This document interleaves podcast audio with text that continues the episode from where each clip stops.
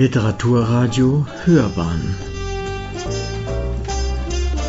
Abseits vom Mainstream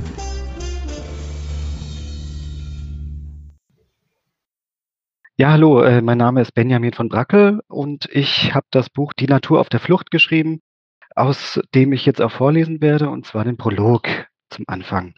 Aufbruch. Südkalifornien vor der Jahrtausendwende. Es hätte nicht harmloser beginnen können. In den San Isidro-Bergen nahe der mexikanischen Grenze spreizt ein Scheckenfalter seine Flügel und präsentiert ein Muster aus schwarzen und roten Einsprengseln. Dann hebt er ab, wird von einem Windstoß erfasst und hunderte Meter den Berg hinaufgetragen. Sein Schicksal scheint besiegelt, als er dort oben landet. Denn wie ihm ist es schon seit Jahrtausenden unzähligen seiner Artgenossen ergangen, die der Zufall in Richtung Gipfel verweht hatte. Alle sind gestorben, ohne Nachkommen zu hinterlassen. Die Evolution hat es nämlich so eingerichtet, dass Euphydrias edita nur in einem schmalen Temperaturfenster gedeiht. Entfernt sich die Art zu weit von ihrem gewohnten Klima, kann sie nicht überleben. Mit unserem Scheckenfalter, einem Weibchen übrigens, passiert nun allerdings etwas Erstaunliches. Es lebt weiter. Mit den Geruchsorganen an Beinen und Fühlern erschnüffelt es an dem fremden Ort Wildblumen, an deren Blattunterseite es Dutzende Eier ablegt, die es seit Wochen mit sich herumgetragen hat. Dann vollziehen sich die Stadien der Verwandlung. Raupen schälen sich heraus, fressen und verpuppen sich und verwandeln sich in neue Schmetterlinge. Eine neue Kolonie ist gegründet. Warum aber waren all die Vorfahren von Euphydrias edita daran gescheitert, den höher gelegenen Ort zu kolonisieren, während es unserem Exemplar nun gelang? Es war schließlich weder raffinierter noch stärker oder anpassungsfähiger als alle anderen. Wenn es sich selbst nicht grundlegend verändert hatte, um in der neuen Umwelt zu bestehen, dann musste sich die Umwelt grundlegend verändert haben. Und so war es auch. Sydney Macquarie Universität, Juni 1998. Es klopfte an der Tür. Leslie Hughes blickte von ihrem Schreibtisch auf und sah, wie ein Kopf mit Rauschebart und lichtem Haupthaar im Türrahmen ihres Büros auftauchte. Ein älterer Kollege aus dem Institut für Biologie. Er fragte, ob Hughes den Eröffnungsvortrag auf der Jahresversammlung der Gesellschaft für Artenschutzbiologie halten wollte.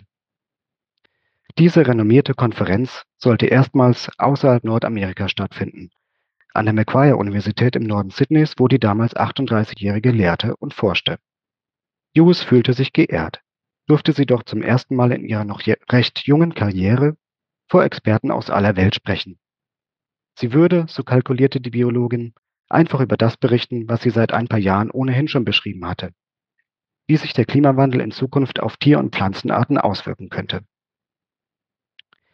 Sie hatte zum Beispiel durchgespielt, wie Eukalyptusbäume in Australien reagieren würden, sollten sich die Klimazonen eines Tages verschieben. Aber das war Zukunftsmusik. Dennoch nahm sie sich aktuelle Studien aus anderen Erdteilen vor. Sie wollte ja vorbereitet sein. Nach einiger Recherche stieß die Australierin auf etwas Irritierendes. Eine Handvoll Arbeiten aus namhaften Journalen beschrieben höchst ungewöhnliches Verhalten einer Reihe von Arten. Das waren keine Vorhersagen mehr, sondern Beobachtungen. Hughes las von Fahnen, die sich auf Alpengipfeln in Europa ausbreiteten, von mexikanischen Wühlmäusen im Südwesten der USA, die eine Vielzahl ihrer Habitate verlassen und Gebiete weiter im Norden kolonisiert hatten. Und von der Gelbfiebermücke, die erstmals auf einer Höhe von 2200 Metern in Kolumbien gesichtet worden war. Je mehr sie recherchierte, desto mehr Beispiele fielen, fielen ihr in die Hände. Abseits der Küste Kaliforniens fand ein regelrechter Austausch der Fischgemeinschaften statt. Während die Bestände der kälteliebenden Arten abnahmen, nahmen jene der wärmeliebenden Arten aus dem Süden zu. In Großbritannien zogen Vogelarten dauerhaft nach Norden, ebenso in den USA. Dort hatten sich außerdem Populationen eines Scheckenfalters namens Euphydrias edita um ganze zwei Breitengrade in nördliche Richtung verschoben und waren die Berge hinaufgeklettert. Leslie Hughes brachte das zum Staunen. Ihr war bewusst, dass manche der Studien wissenschaftliche Schwächen aufwiesen oder nur Momentaufnahmen waren. Für die Verschiebung der Habitate konnte es alle möglichen Gründe geben, etwa Ausreißerjahre, in denen die Witterung besonders gut oder schlecht gewesen war. Schließlich verschieben Tiere und Pflanzen ständig ihren Aufenthaltsort wenn auch eher zufällig. Auch denkbar, dass der Mensch die Arten vertrieben hatte, indem er Flächen besetzte oder Umweltgifte verteilte. Allerdings gaben ihr die Vielzahl der Arbeiten und die Gleichzeitigkeit, in der sich die beschriebenen Verlagerungen abspielten, dann doch zu denken. Alles deutete auf ein Muster hin. Irgendwann erlaubte sich Hughes, die Frage zu stellen.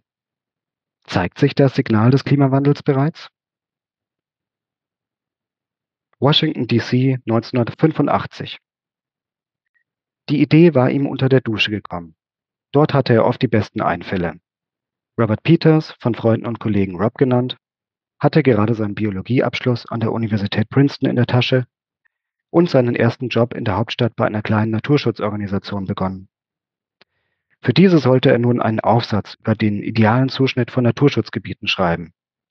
Im ganzen Land diskutierte die Umweltschutzszene, ist es besser, ein großes Naturschutzgebiet zu haben oder doch lieber viele kleine? Was wie eine nebensächliche Frage klingt, die eine kleine Gruppe von Experten beschäftigt, war alles andere als das. Diese Frage hatte aktuelle Relevanz. Auf der ganzen Welt schrumpften die Lebensräume für Tiere und Pflanzen, weil sich der Mensch immer weiter ausbreitete. Mehr und mehr Habitate waren umgeben von Städten und Ackerflächen oder zerschnitten von Straßen und Kanälen. Sie glichen Inseln im Meer. Deshalb war es kein Zufall, dass sich Biologen wie Peters aus den Erkenntnissen der sogenannten Inselbiogeographie bedienten, einem Fachgebiet, das sich mit der Frage beschäftigt, wie sich Arten auf Inseln entwickeln und wie sie aussterben. Grob gesagt kamen sie zu dem Schluss, dass Inseln umso weniger Arten beherbergen, je weiter sie vom Festland entfernt liegen und je isolierter und kleiner sie sind. Entscheidend für die Artenvielfalt ist schließlich der Austausch. Das ließ sich auch auf fragmentierte Gebiete an Land übertragen, Waldstücke oder Naturschutzgebiete zum Beispiel. Damit hatten die Biologen eine neue Möglichkeit in der Hand, um zu berechnen, wie schnell die Arten dort aussterben werden. Peters versank mit seinen Überlegungen regelrecht in der Materie, ehe er per, per Zufall auf ein weiteres Phänomen stieß, das die isolierten Lebensräume zu einem noch viel größeren Problem für die Arten machen sollte, als sie es ohnehin schon waren. Was als Schutzraum gedacht war, könnte sich auf lange Sicht als Falle herausstellen. Unter der Dusche erinnerte sich Peters an einen Science-Artikel, in diesem hatten NASA-Wissenschaftler die möglichen Auswirkungen des Treibhauseffekts beschrieben, eines Phänomens, über das damals noch kaum jemand sprach, und wenn, dann als Erscheinung der fernen Zukunft. Von sich verschiebenden Klimazonen schrieben die Wissenschaftler, welche ganze Landschaften in Nordamerika und Zentralasien in Wüsten verwandeln und den westantarktischen Eisschild abschmelzen lassen würden. Peters malte sich aus, was mit den Lebewesen in den Naturschutzgebieten passieren würde, wenn sich eines Tages die Klimazonen vom Äquator in, in Richtung der beiden Pole verschieben sollten und mit ihnen die Vegetationszonen. Dann, so wurde ihm klar, würden die Bedingungen für viele Arten schlagartig nicht mehr stimmen. Wer sich nicht anpassen konnte, würde zugrunde gehen. Es sei denn, den Arten würde es gelingen, abzuwandern. Aber wohin? Aus den Naturschutzgebieten heraus? Mein Gott, dachte sich Peters, während das Wasser auf ihn herabprasselte. Das wird furchtbar. Der Umweltschützer suchte die nächstgelegene Bibliothek auf. Er wollte wissen, was die Wissenschaft in den vergangenen Jahren zu diesem drohenden Problem herausgefunden hatte. Er fand nichts. Dann unterhielt er sich mit Artenschützern. Keiner wusste etwas darüber. Es wurde mir ziemlich schnell klar, dass niemand jemals darüber nachgedacht hatte, erzählt Peters rückblickend. Ich fühlte mich, als würde ich auf einem Gehsteig einen 20-Dollar-Schein finden, während alle Menschen daran vorbeilaufen und keiner ihn aufhebt. Irgendwas stimmt hier nicht, dachte er sich. Peters wusste, dass er an etwas Großem dran war. Etwas, das ihn im heutigen Licht als Visionär erscheinen lässt. Gehören doch apokalyptische Bilder von Kängurus, die durch verkohlte Wälder in Australien hüpfen, inzwischen genauso zu unserem Alltag wie ausgeblichene Korallenriffe. Peter suchte deshalb Bob Jenkins auf, den Chefwissenschaftler von Nature Conservancy, einer der größten Naturschutzorganisationen der USA. Dieser hörte sich an, was der junge Biologe zu sagen hatte. Von seiner Antwort, die dann folgte, blieben Peters zwei Sätze im Kopf hängen. Eine lächerliche Idee. Für den Artenschutz vollkommen wertlos. Diese Reaktion zeigte selbst bei einem Dickkopf wie Peters Wirkung. Der junge Uni-Absolvent war eingeschüchtert. Er stand als Spinner da. Trotzdem ließ ihn die Idee nicht mehr los. Er verliebte sich geradezu in sie. Also bat er eine befreundete Kollegin, die Ökologin Joan Darling, ihm bei seinem Fachartikel zu helfen. Sie wusste im Gegensatz zu ihm, was nötig war, um ihn zu publizieren. Und was als erstes nötig war? Mehr Information.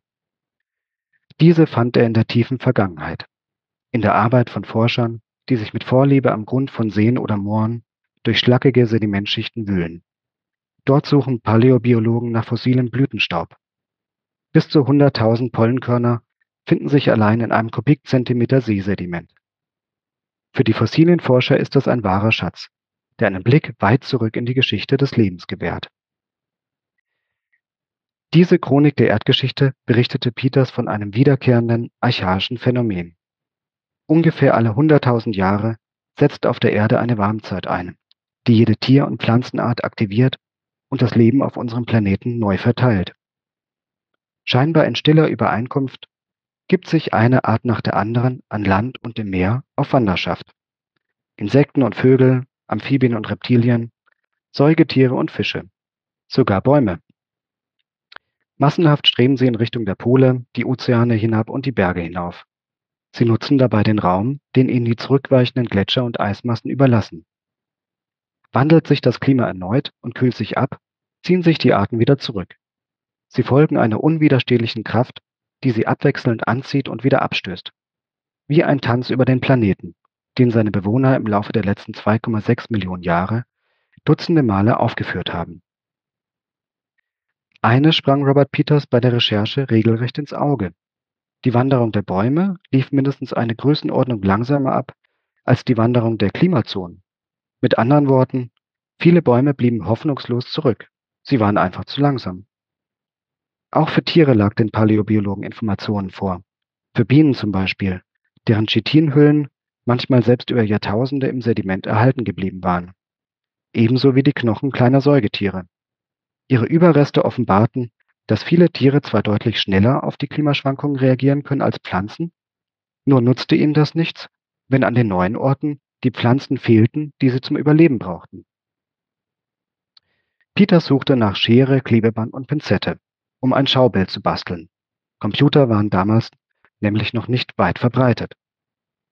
Das erste Bild zeigte ein x-beliebiges Schutzgebiet, das er mit Schraffur unterlegte, das natürliche Verbreitungsgebiet einer Art. Das zweite Bild zeigte das Schutzgebiet immer noch innerhalb des schraffierten Bereichs, nun aber umgeben von weißen Flächen, Siedlungen und Anbauflächen von Menschen. Auf dem dritten Schaubild befand sich das Schutzgebiet nun außerhalb der schraffierten Zone also dem klimatischen Grenzbereich, in dem die Arten überleben können. Peters folgerte, die Konsequenzen wären am düstersten für all jene, die auf bestimmte Gebiete beschränkt sind, eine begrenzte Reichweite haben, kleine Populationen und genetisch isoliert sind.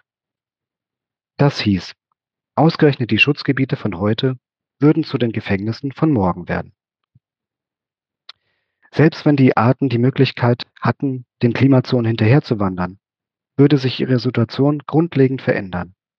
Denn eine Artengemeinschaft wandert nicht geschlossen ab und besiedelt als Einheit einen neuen Ort, so wie es Darwin es sich noch vorgestellt hatte. Einzelne Arten stoßen mit ganz unterschiedlichen Geschwindigkeiten in neue Habitate vor, fanden Paläobiologen mittels der Pollenanalyse heraus. Die Folge, die Artengemeinschaften, wie wir sie heute kennen, brechen in ihre einzelnen Bestandteile auseinander Manche Arten sterben aus, andere können an neuen Orten überleben. Die Artenverbünde auf der Erde, so wurde Peters klar, sind nichts als vorübergehende Zweckgemeinschaften, wie in einer WG, die sich immer wieder neu zusammensetzt. Das aber stand der vorherrschenden Theorie der Sukzession äh, entgegen, wonach die Natur nach der Beseitigung einer Störung, wie zum Beispiel Sturmschäden oder menschlichen Eingriffen, wie einer Waldrodung irgendwann wieder ihren Ursprungszustand zurückfindet. Die Leute dachten in diesem deterministischen Sinne, dass alles mehr oder weniger statisch ist, erzählt Peters im Rückblick. Was wir hier als stabile Gemeinschaften betrachten, sind in Wirklichkeit Artefakte früherer Klimaereignisse. Welche Arten zusammenleben, hängt also stark vom Zufall ab. Für mich war das ein aufregender und furchteinflößender Gedanke, sagt Peters. Alles konnte sich verändern. Und genau das stand schon bald wieder bevor. begann sich doch erneut das Klima auf der Erde zu wandeln, nachdem der Mensch einen Großteil der fossilen Energieressourcen des, des Planeten ausgebeutet und verbrannt hatte. Nachdem Peters und John Darling ihren Artikel bei Bioscience eingereicht hatten, meldete sich ein Redakteur des Fachjournals. Er war interessiert. Aber weil die Gedanken so neu waren, wurden gleich elf Gutachter hinzugezogen, um den Artikel zu prüfen. Wochen später erhielten sie wieder Antwort. Alle elf Gutachter hatten den Artikel abgelehnt. Die Begründung? Zu spekulativ. Im Grunde glaubte niemand daran, erzählt Peters. Es gab aber Ausnahmen. Tom Lovejoy zum Beispiel, der als Vater des Begriffs Biodiversität gilt. Oder der Redakteur des Fachjournals, der den Artikel dem Widerstand der Gutachter zum Trotz veröffentlichte. Und so kann sich Peters zumindest nicht den Vorwurf machen, die Welt nicht gewarnt zu haben.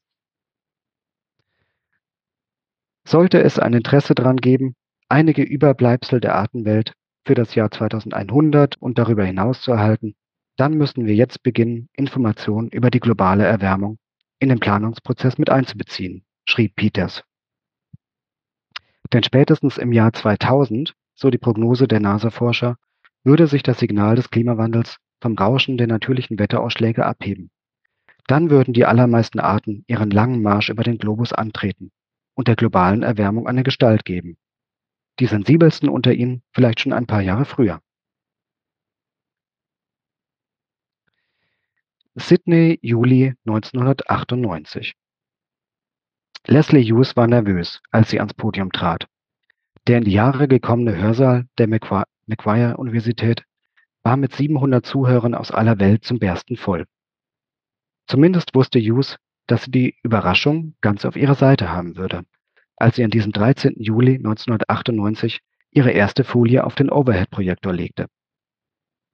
Sie leitete ihren Vortrag mit ein paar allgemeinen Bemerkungen ein. Dann ließ sie die Bombe platzen. Eine ganze Reihe kürzlich erschienener Analysen von Langzeitdaten lege nahe, dass einige Arten bereits auf die Anomalien des Klimas reagierten. Das hieß, die Artenwanderung hatte begonnen. Hughes berichtete von einem Dutzend Fälle, auch von dem kleinen Scheckenfalter im Westen Amerikas.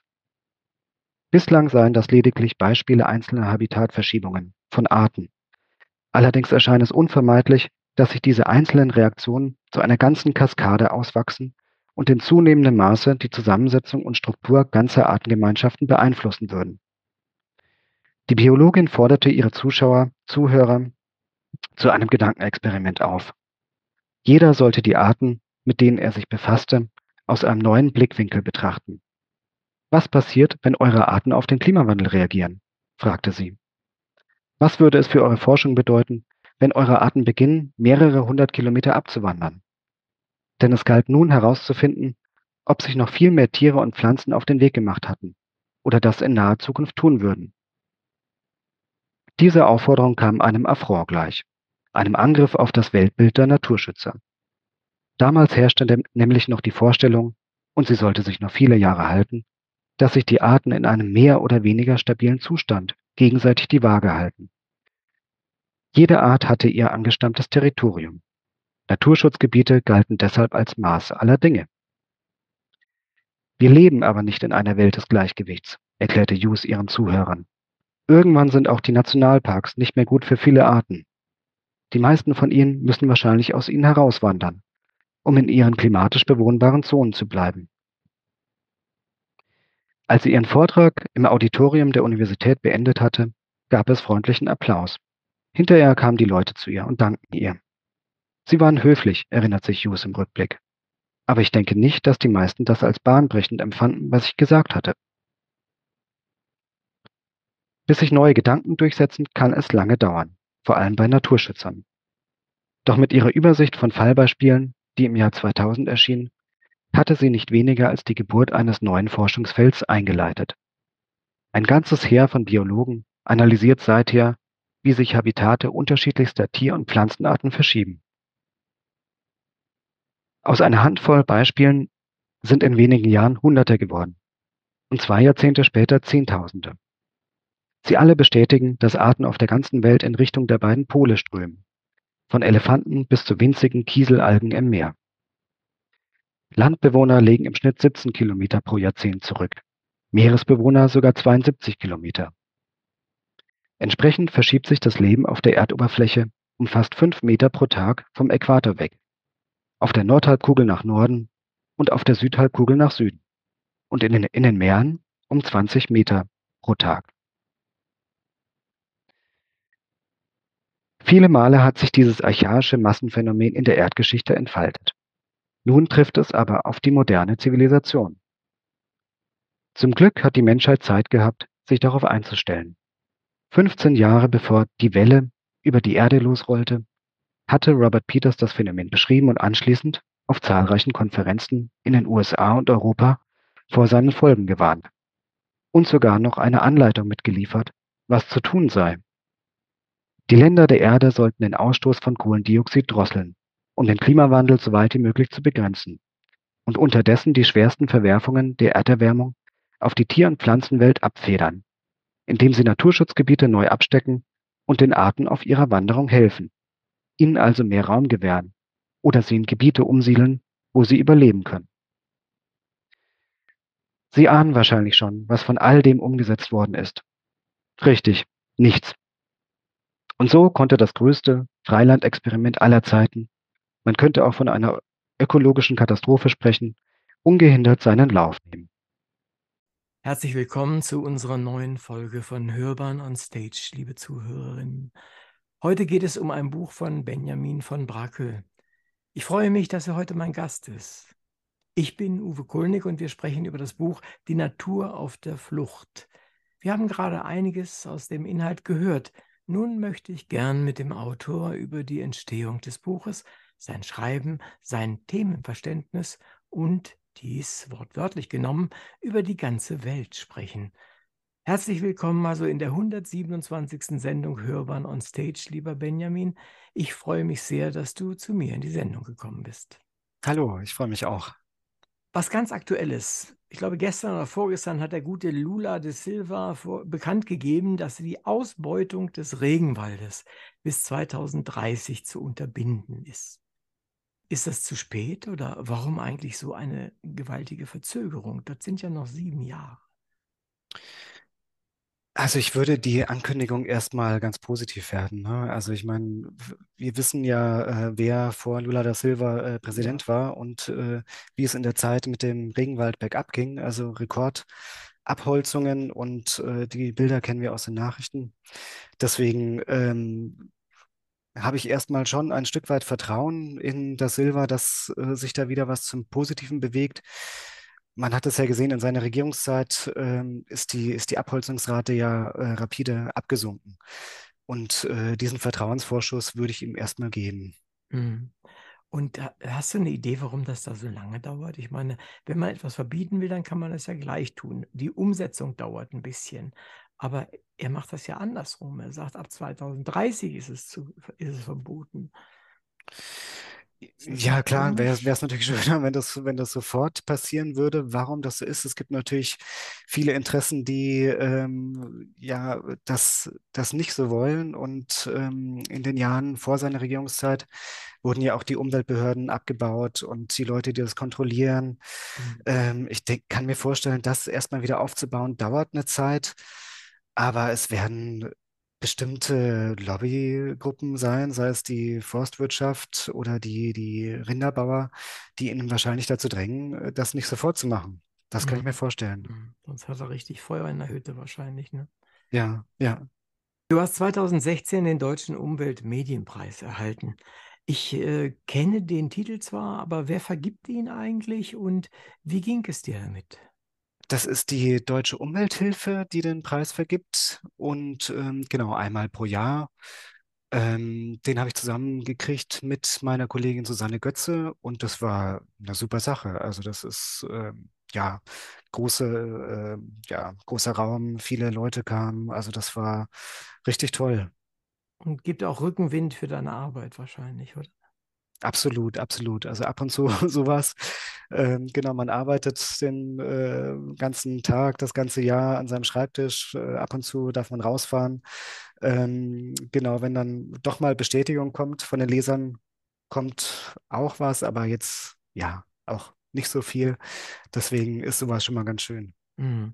Das mit dem Echo äh, ist, ist tatsächlich, man kriegt viel, viel leichter Negativ-Echo als Positiv-Echo.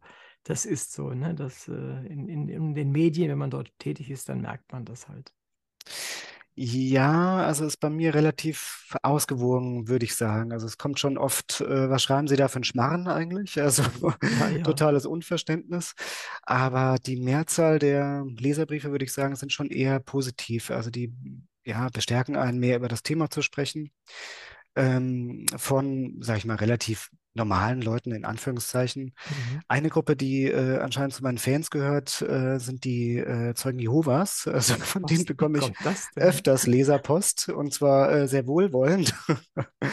Ja, ich kann mir vorstellen, dass, gut, das sind ja Themen, über die ich schreibe, ähm, genau, die jetzt äh, nicht keine besonders positive Entwicklung widerspiegeln. Also Mhm. äh, Klimakatastrophe und die sehen da anscheinend den kommenden Weltuntergang, die Mhm, genau, Götterdämmerung. letzten Tage, ja, Und genau. das bestätigt die ja voll in ihrer Ideologie. Mhm. Also, Ich habe versucht, ein bisschen mehr über deine Vita herauszubekommen und finde aber immer letztendlich nur den Satz, dass du in München und Erlangen Politikwissenschaften studiert hast und außerdem die Deutsche Journalistenschule absolviert hast.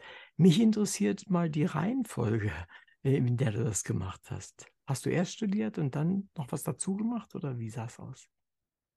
Genau, ich habe erst studiert in Erlangen, dann in äh, Berlin, genau. Politikwissenschaften. Vielleicht kann ich erklären, wie es dann zu dem naturwissenschaftlichen Ja, Buch gern, kam. gern.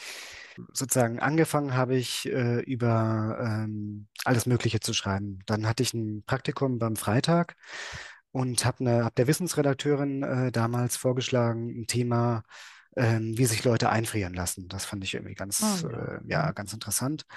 Da meinte sie, ähm, ja, gutes Thema, aber mach doch lieber was, was über die Energiewende. Also es ging dann um die um Biomasse, wie man die ben- benutzen kann für äh, die Energiegewinnung. Und dann habe ich erstmal drei Artikel geschrieben über äh, Biogas, Biogasanlagen. Und dann war ich irgendwie drin im Thema. Also dann ging es um äh, erneuerbare Energien und das fand ich einfach äh, spannend, weil da einfach sehr viel passiert ist. Ähm, genau, bis ich dann irgendwann äh, festgestellt habe, dass es ja viel spannender ist, über Klima, Klimapolitik zu schreiben. Mhm. Ähm, sozusagen, weil irgendwann hat man auch die einzelnen Energieformen durch und ähm, genau dann ist das große Ganze interessanter. Ähm, dann kam ich zu einem Online-Magazin, das wir dann später in Klimareporter umgetauft haben, ähm, das sich dann sozusagen nur mit dem Klimathema befasst hat. Und Mhm. ähm, für, für das Magazin sind wir dann auch ähm, zu den Klimakonferenzen gefahren, also von 2013, jetzt muss ich überlegen, bis 2018 ähm, war ich zum Beispiel auf jeder Klimakonferenz und da haben wir eben über äh, Klimapolitik berichtet. Ähm, genau, allerdings nach Paris, nach dem Klimagipfel in Paris, der wirklich beeindruckend war, also weil nach den vielen Jahren Stillstands oder Rückschritts endlich wirklich was passiert ist, war so ein bisschen die Luft raus. Also das ging vielen Diplomaten so. Ich hatte aber auch den Eindruck, ja, klar, es gibt wahnsinnig wichtige Dinge, die nach wie vor entschieden werden müssen. Aber was mich noch viel mehr interessiert hat, war äh, die Klimawissenschaft. Also Mhm. weil einfach das, was sich abgespielt hat in der Zeit, so also wahnsinnig war. Also die extremen Wetter, ähm, die sich entfaltet haben auf dem Planeten, das war Wahnsinn. Als ich begonnen habe, ähm, mich mit dem Thema zu beschäftigen, da hieß es immer noch, okay, das ist eine Sache der Zukunft, das betrifft uns vielleicht mal irgendwann, aber jetzt gerade noch nicht so richtig. Und das hat sich eben innerhalb von ein paar Jahren radikal gewandelt. Und deswegen ähm, ist das das Thema, das mich einfach umtreibt. Also was sind die, die Folgen des Klimawandels und wie kann ich das einigermaßen plausibel äh, rüberbringen? Mhm, verstehe. Also jetzt hast du gleich wunderbar drei Fragen, die ich noch hier stehen hatte, gleich mit bearbeitet. Aber eine noch etwas tiefer, nämlich der Klimareporter. Äh, machst du da noch mit oder bist du da nicht mehr dabei? Ja, also ich bin äh, noch, noch Mitglied. Ich habe das äh, mit gegründet und Ja. äh, bin nach wie vor dem äh, verbunden. Ähm, ich schreibe jetzt nicht mehr regelmäßig, aber ähm, klar, also das, das Projekt unterstütze ich. Mhm, verstehe. Und ähm, jetzt noch was ganz Persönliches, nämlich, welches ist dein Lieblingstier? Egal welches. Mein Lieblingstier, also bezogen auf den Klimawandel oder Nein, egal. Also generell? Was ist dein Lieblingsvieh sozusagen? Das hat mich neulich meine Tochter gefragt, die ist fünf Jahre alt. Ähm, sie meinte, ihres wären Esel. Dann ist er auf Flamingos umgeschwenkt. Mhm, das ist ein Sprung. Genau, das war im Zoo. Und mein Lieblingstier im Tierpark Berlin ist der Sekretär. Das ist so Ah, ein, ja, äh, ja, du kennst den sicher. Also ja, genau, ganz illustrer Tolles Tier, Vogel, ja. äh, genau, der entlang schreitet und seine Beute mit äh, einem gezielten Fußtritt erlegt. Das fand ich ganz toll. Und also wenn ich im Tierpark bin, dann muss ich immer zu dem. Ah, verstehe ich. Also es ist, interessiert mich einfach persönlich, weil äh, Sekretär hat mir noch niemand gesagt. Also das ist schön. Das gefällt mir, gefällt mir gut. Ein ungewöhnliches Tier. Das ist ganz toll. Journalismus äh, lebt ja tatsächlich von der Sprache. Wie findest du eigentlich die, gehen die, die Umweltbewegungen, ich fange mal den härtesten an, äh, Last Generation, Fridays for Future, aber dann Greenpeace und BUND und so weiter. Was denkst du, wie gehen die denn mit der Sprache um? Fällt dir da irgendwas auf oder Wie die mit der Sprache umgehen. Ja. Hm, fällt dir dazu Ja, irgendwas also was auf? mir, was mir einfällt, ist natürlich, dass die sich natürlich äh, mit extremem Vokabular ähm, auseinandersetzen, beziehungsweise dieses bedienen, ne? Also, äh, ja, das, das, das ist schwierig, wie die mit der Sprache umgehen. Hm. Also ich gebe dir ein Beispiel, äh, Mhm. was mir auffällt, ist, es sind Alarmvokabeln. Die, sie, Mhm, sie reden fast nur in Alarmvokabeln, aus meiner Sicht. Katastrophe, Welt retten, die Menschheit geht unter und verspielt ihre Lebensgrundlage und so weiter und so fort. Also es sind alles nur diese ganzen Alarmvokabeln. Ja, ja, ja, und, genau. und, und selbst hier Guterres sagt, die Menschheit führt Krieg gegen die Natur. Und meine Frage ist das einfach, äh, für uns, die wir, meine, du ja noch stärker mit deinen Artikeln auch äh, mit der Sprache umgehen, ist das eigentlich hilfreich für das Problem oder sollte man da vielleicht was ändern? Also ob es hilfreich ist, das kann ich nicht unbedingt sagen. Also es ist auf jeden Fall verständlich. Denn das sind ja alles Leute, die äh, sich jahrelang mit dem Thema beschäftigen, wirklich tief eintauchen und die haben sozusagen jeden Tag, äh, wie ich übrigens auch, äh, vor Augen, was der Klimawandel oder was wir sozusagen mit dem Planeten äh, unternehmen. Und ähm, genau, das ist jetzt nicht irgendwie so ein sekundäres Problem, das jetzt irgendwie äh, einen kleinen Teil betrifft der, der Menschheit, sondern wirklich das betrifft äh, alle Menschen auf der Erde und äh, fundamental. Deswegen kann ich das absolut nachvollziehen, dass auch dieses Vokab Vokabular äh, verwendet wird. Jetzt zur Frage, ob das hilfreich ist, weiß ich nicht. Also auch dieses Vokabular, äh, es ist fünf vor zwölf und wenn wir jetzt nicht äh, radikal handeln, dann wird es ganz katastrophal. Ich meine, das hat sich ja schon abgenutzt. Ne? Das wird ja schon seit 10, 20, 30 Jahren äh, benutzt. Deswegen glaubt eigentlich da keiner mehr so recht daran, beziehungsweise sind die Leute so verängstigt, dass sie sich gar nicht mehr mit dem Thema be beschäftigen wollen. Das heißt, vielleicht in dem Punkt wäre es besser, zu sagen, auch nach 1,5 Grad, nach einem Temperaturanstieg von 1,5 Grad oder nach 2 Grad, da wird die Welt nicht untergehen. Ne? Also die wird sich schneller verändern als bisher und vieles werden wir nicht wiedererkennen, aber es gibt da nicht den einen Punkt von 1,5 bis 1,6 Grad, äh, bei dem dann die Welt untergeht. Mhm, mhm. Also wir kommen da sicherlich nachher nochmal weiter darauf zu sprechen. Das war so eine Art äh, Einstimmung in das, was mir bei, der, bei Mhm. deinem Buch im, im Kopf rumschwirrt, unter anderem. Äh, da kommen wir auch garantiert nochmal drauf zurück, weil mir ist das sehr, sehr wichtig an der Stelle. Als Wissenschaftsjournalist äh, kennst du das auch, nämlich diese immer mehr um sich greifende Mode des Clickbaiting. Also äh, letztendlich äh, reißerische Überschriften basteln und dann irgendwie mit irgendwas daherkommen, äh, was dem oft genug gar nicht entspricht. Nun musst du ja auch deine Artikel verkaufen. Wie stehst du dazu?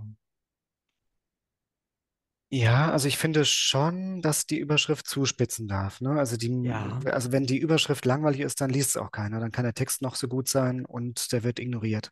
Das heißt, es ist legitim, ähm, die, wie soll ich sagen, bisschen reißerisch aufzuziehen. Das finde ich eigentlich voll okay. Ähm, ich finde eher das Problem oft, also dass ja, äh, viele Überschriften kommen reißerisch daher, okay, das ja, aber es gibt auch den anderen Fall, dass ein wirklich äh, brisantes Thema total unterverkauft wird. Also das äh, kommt mir auch öfters vor. Mhm. Und ähm, also ich finde, es sollte einfach den, die Aussage treffen und ähm, die wirklich scharf machen, ja. Mhm. Nee, also ich finde das auch so, man pointiert, würde ich sagen. Also Pointiert, das ist äh, gut. Ja. das ist, das ist wahrscheinlich die richtige Vokabel. Ich habe mir mal äh, in diese Aufstellung in der Süddeutschen Zeitung angesehen, wo deine Artikel dann auch zumindest äh, in der Überschrift und mit zwei, drei Zeilen auch genannt Oh sind. ja. Äh, nö, gar nicht, oh je. Das, da machst du das nämlich nicht. Also da, da bist du pointiert, das schon, aber wahrscheinlich ist das, auch- redet der ein oder andere Redakteur da auch noch mit. Aber davon mal abgesehen, das finde ich ist durchaus sehr äh, interessierend oder dass man sich dafür interessieren kann, aber nicht so immer gleich die Keule auspacken. Und das finde ich eigentlich ganz schön, was du da gemacht hast oder wie du das machst. Na, das ist schön zu hören. Also ich kriege ja die monatlichen Abrechnungen, da ist dann immer aufgelistet ähm, die, die Artikel, die ich geschrieben habe mit den äh, äh, Titeln. Und ähm, ja, also ich muss zugeben, ja, dass, dass viele schon ein bisschen katastrophal klingen. Also Ja, das ist schon m- immer geballt, äh, wenn ich das dann vor mir habe. Aber das spiegelt einfach wieder, über das ich, äh, über, die- über die Themen, über die ich schreibe, Ja, genau. ja, und Ja. also ich fand es jetzt nicht äh, unangemessen oder, oder unpassend, also gar nicht, sondern es war, äh, ja Gott, äh, durchaus äh, auch noch äh, für mich als A, Wissenschaftler äh, akzeptabel und auch noch jemand, der mit, Mhm. mit Sprache zu tun hat, auch noch völlig in Ordnung. Und nicht so diese, diese Sachen, die man im Internet häufig findet, ja, also was, äh, so völlig überzogen und dann kommt da also der, der Berg kreist und gebiert eine Maus, das kennst du ja, diese Geschichten. Das ist das eine und umgekehrt aber auch äh, Katastrophenvokabeln Vokabeln benutzen. Nein, das, das fand ich, was machst du, machst du sehr gut. Na gut, okay, gut. Wie, wie bekommst du es eigentlich hin, rein praktisch über den Stillstand zum Beispiel des flüssigen Erdkerns zu sprechen und das ebenso über das Schrumpfen der kleinen Vögel, evolutionär gesehen, und das Ganze dann den Menschen so zu verkaufen, dass sie es verstehen. Wie hast du das gelernt? Das ist eine gute und äh, berechtigte Frage, denn ich habe ja ähm, Politikwissenschaften studiert und jetzt nicht Ja. Biologie, äh, Geologie, ne? Mhm. Ähm, genau, und ich schaffe das nur, indem ich mich sozusagen schrittweise in die Themen einarbeite, also über eine lange Zeit und intensiv. Also ähm, über den Klimawandel schreibe ich jetzt seit gut zehn Jahren sozusagen. Das ist sozusagen mein, mein Kernthema und das habe ich mir da sozusagen in der Zeit ähm, erarbeitet. Ähm, genau, und davon bewege ich mich sozusagen in neue Felder, die mich interessieren. Ähm, wie jetzt die Artenwanderung zum Beispiel. Also ich bin kein Biologe, aber das hat mich einfach interessiert und äh, sozusagen von meinem Schwerpunkt Klimawandel äh, fand ich es legitim, auch sozusagen in so einen Bereich ähm, reinzuschauen. Und ähm, ich hatte dabei natürlich auch das ungeheure Privileg, mit den äh, besten Experten auf dem Feld zu sprechen. Das heißt, für das Buch habe ich Dutzende, ähm, also wirklich viele, viele Leute lange interviewt. Also die waren wirklich sehr geduldig mit mir. Und äh, die haben mir einfach alles haarklein ähm, erklärt. Also ich weiß nicht, du bist auch Zo- Zoologe, hast du gesagt. Vielleicht hast du noch einen Fehler gefunden im Buch, Nee, aber darum, ähm, darum geht es auch gar nicht. Nee, ja, ja, genau, genau. Und ähm, genau, das ist, das sind sozusagen wie Studien noch äh, hinterher, also äh, eigene äh, Studiengänge. Äh, mit den Geowissenschaften, das mache ich jetzt seit, ja, vielleicht eineinhalb, zwei Jahren. Das ist super, super spannend. Das ist sozusagen, also ja, der, der Klimabereich ähm, ist ja sozusagen ein Teil der Geowissenschaften. Und von dem wiederum erweitere ich mich auf die gesamten Geowissenschaften. Und ähm, genau, also das ist, also man kann das mit einem Studium vergleichen, das ich dann nebenher führe. Ja, toll. Ne? Das ist, das finde ich ganz, ganz toll. Und äh, ich denke, nur so kann es gehen. Ja, ma- du bist in gewisser Weise ja auch auf solche Themen grundsätzlich spezialisiert. Äh, heutzutage leidet ja der Journalismus sehr leicht daran, dass man heute über, über, irgend, über irgendein Thema X und morgen ist Y und nächste Woche ist dann irgendwas ganz, ganz anderes dran. Und dann kann man natürlich solche Kompetenz nicht erwerben. Ähm, das ist eine Sache, die ich verstehe und die ich toll finde, dass du da eben sagst, das ist mein Bereich und ich gehe jetzt nicht morgen auf irgendwelche, äh, ähm, was ich, Themen wie Verbrechen in der Gesellschaft oder sowas. Ja, das, das habe ich am Anfang äh, gemacht, aber ähm, genau und auch äh, gemerkt, dass es auch anstrengend, ne? Also wenn man Ja. alles abdecken will, dann kann man eigentlich nichts. Also das ist, ich beneide auch die vielen Kollegen, die äh, ähm, sich Generalisten nennen und über alles äh, berichten, wie du es gerade schön beschrieben hast. Überhaupt nicht. Also das ist furchtbar anstrengend, ähm, immer wieder von Null anfangen zu müssen. Also nee, da bin ich froh, meinen Bereich zu haben. Wie hast du gelernt, mir als Nicht-Zoologen meinetwegen das so zu verkaufen oder so äh, zu, zu vermitteln, dass ich das auch mitkriege, dass ich das verstehe, dass ich dranbleibe beim Lesen? Ich, ich glaube von meinem eigenen Lese, von meinen eigenen Leseerwartungen. Also ähm, genau, ich bin langsam Leser, ich brauche lange zum Lesen und das, was ich lese, das muss mich dann auch wirklich fesseln. Und ähm, ganz vieles fesselt mich nicht. Das heißt, ähm, ich, ich habe sozusagen Ansprüche an dem, was ich lese und wenn mir was richtig gut gefällt, dann versuche ich mir das zu merken, sozusagen, was, was dort, wie das gemacht wird. Also warum mich das jetzt äh, interessiert oder fesselt und das versuche ich dann überzusetzen. Ähm, ob das gelingt, äh, sei dahingestellt, aber das ist sozusagen meine Herangehensweise. Mhm. Äh, aus Amerika im Wesentlichen, aber mittlerweile auch aus Frankreich, Italien und anderen Ländern kommt das Storytelling in der Wissenschaft immer stärker auf uns zu. Und jetzt langsam lernen die deutschen Wissenschaftler das auch. Ähm, du benutzt es in dem Buch auch an der einen oder anderen Stelle recht, ein, recht deutlich und sehr schön. Machst du dir Gedanken darüber oder erzählst du diese Geschichten einfach, weil du meinst, das wollen Leute hören?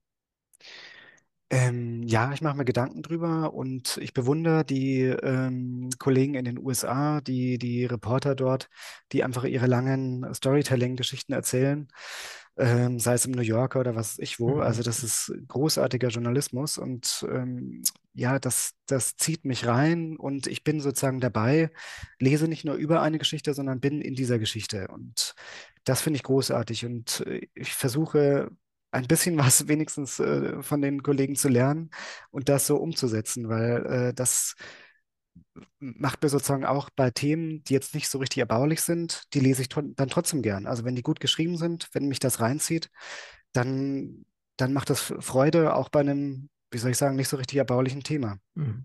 Ist dir auch gut gelungen, wie ich finde, bei dem Buch, weil du erzählst Geschichten, die das Problem darstellen, ohne dass das dozierend wirkt oder so. Und das ist wirklich eine, eine Kunst auch zu machen und wichtig. Also Ja, insofern ich danke. das, Ja. finde ich das sehr schön. Ich wollte dich eigentlich noch fragen, warum du die Gliederung so deutlich gemacht hast in deinem Buch von der Arktis zu den gemäßigten Zonen, dann in die Tropen. Hast du jetzt aber dadurch, dass du das Vorwort gelesen hast, im Wesentlichen ja schon gesagt. Aber vielleicht magst du uns noch ein bisschen was dazu sagen, äh, warum sich das wirklich anbot, nicht nur von der wissenschaftlichen Grundlage, dass man in, dass sie letztendlich die Tiere in Richtung äh, Nordpol ziehen, wenn man es mal so ganz äh, pauschal sagen will. Ja, ja, Äh, ja. ja. Äh, wie, warum hast du die, das jetzt wirklich auch so durchgehalten oder so, so, so stringent gemacht? Naja, ich habe ja nach einem roten Faden gesucht. Also Mhm. ähm, sozusagen das jetzt einfach thematisch zu gliedern. Ähm, ja, hätte ich auch machen können, aber ich wollte sozusagen den Leser mit auf eine Reise nehmen, ähm, von A nach B. Und ähm, zuerst dachte ich daran, sozusagen in den Tropen anzufangen und dann mich Stück weit nach oben zu arbeiten. Aber dann fand ich es doch viel attraktiver, entgegen der Richtung der, der Artenbewegung ähm, zu gehen, also vom Nordpol, wie wir es gerade gesagt haben, bis zu den Tropen.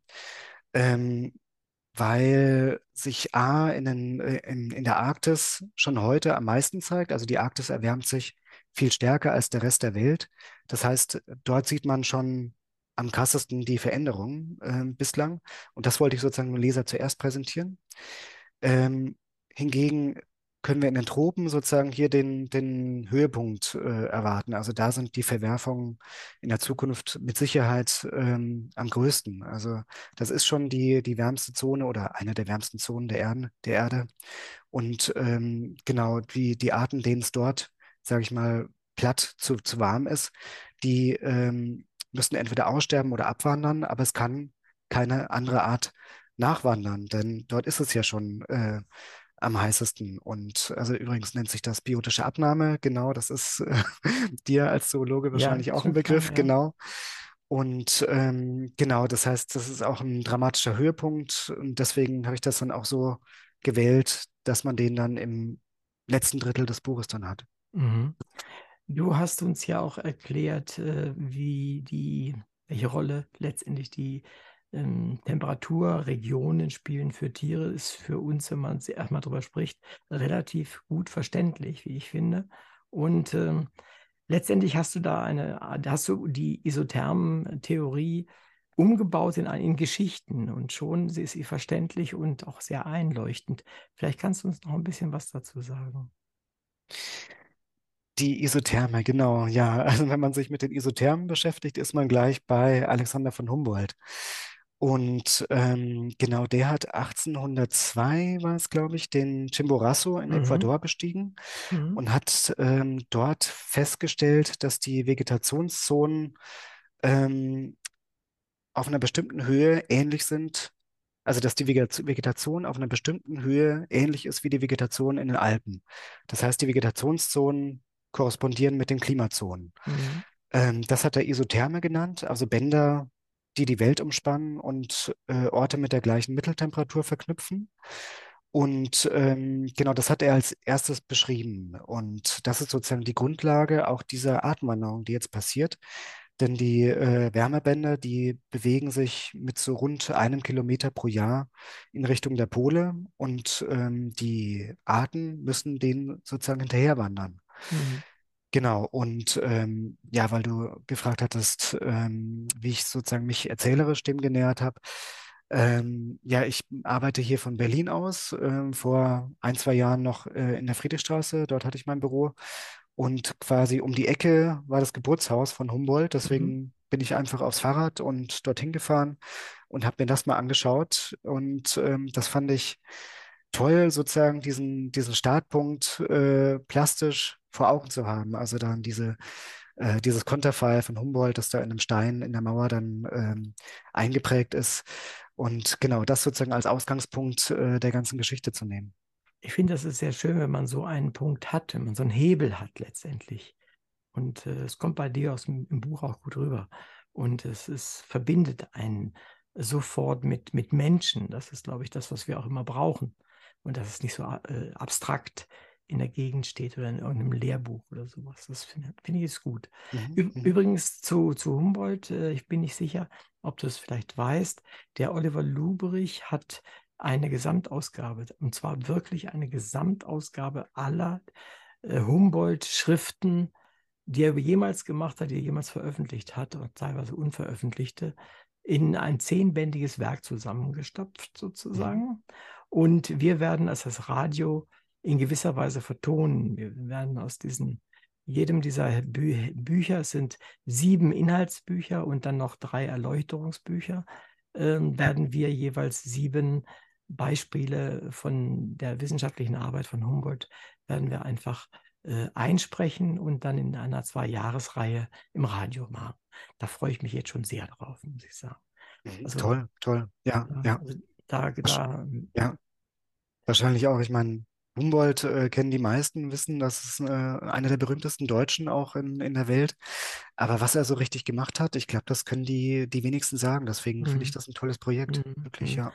Gehen wir mal wieder ins, voll ins Buch. Und zwar, was mir gut gefallen hat, als ich die Überschrift las, das Hummel-Paradoxon, da habe ich so gleich gedacht, ah ja, jetzt macht er irgendwas mit, die können sowieso nicht fliegen, diese alte Geschichte. Eigentlich können Hummeln ja nicht fliegen, wie man früher dachte. Und äh, aber ich war sehr beruhigt, als das was ganz anderes war. Magst du den Zuhörern vielleicht sagen, was es äh, damit auf sich hat? Ähm, gern. Also ähm, be- beruhigt wäre ich natürlich nicht. So sind die Hummeln ein super Beispiel für die, für die Artenwanderung. Denn äh, die Hummeln sind ja evolutionär in einer Zeit entstanden, die eher, also nach, nach einer äh, äh, rapiden Abkühlung auf der Erde entstanden.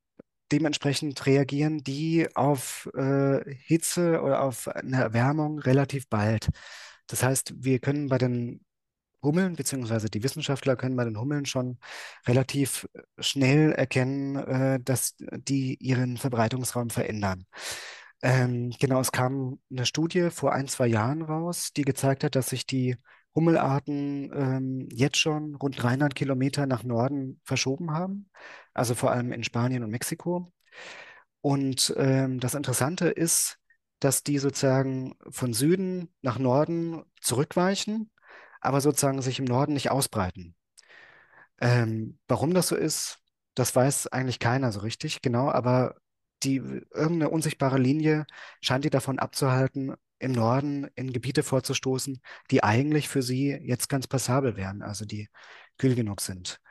Ähm, genau, und äh, Forscher vergleichen das sozusagen mit einem Teppich, der sich sozusagen einrollt von Süden nach Norden. Und das ist das Hummelparadoxon. Mhm, verstehe. Du hast ja einen, Hinweis äh, selbst gegeben in deinem Vorwort, nämlich, dass äh, Bäume und Pflanzen langsamer hinterherkommen als die Tiere und erst recht als fliegende Tiere. Äh, kann es vielleicht daran, daran liegen, dass ja die, äh, die Nahrung fehlt an der Stelle, dass eben bestimmte Pflanzen, die brauchen ja mehr oder weniger bestimmte Pflanzen, äh, nicht da sind? Das kann bestimmt sein, aber es ist wirklich, also es ist ein Rätsel, weil es Mhm. gibt wenige Hummelarten, also wirklich einen sehr kleinen Teil unter denen, die schaffen es dann doch. Also zum Beispiel die, die Erdhummel, die hat sich schon 800 Kilometer über den Polarkreis hinaus verbreitet nach Mhm. Norden. Mhm. Und äh, dort verdrängt sie übrigens die Polarhummel. Ähm, also die ist dazu in der Lage. Warum jetzt die anderen das nicht schaffen? Also wirklich viele, viele Arten und die müssten das ja. Also ich meine, de deren Nahrung, äh, äh, also die, die Pflanzen, von denen sie sich ernähren, die wandern ja auch nach Norden. Also das könnte ich mir eigentlich nicht richtig vorstellen. Man, man weiß es wirklich nicht. Also den äh, Hummelpapst, den sogenannten, dann gibt es einen in äh, Belgien, einen Biologen, der Mhm. wird der Hummelpapst genannt. Den habe ich dazu befragt und der meinte auch, nein, man weiß es einfach nicht. Mhm, verstehe. Ja, es ist nicht so einfach. Es braucht ja eine Zeit, äh, das zu verstehen. Äh, Gerade bei Hummeln muss man oder bei, bei, bei Insekten muss man viele entnehmen, um überhaupt eine Statistik hinzukriegen. Und das will man ja eigentlich gar nicht. Und, und, und. Das ist halt so, so viele, viele praktische Probleme auch beim Aufklären.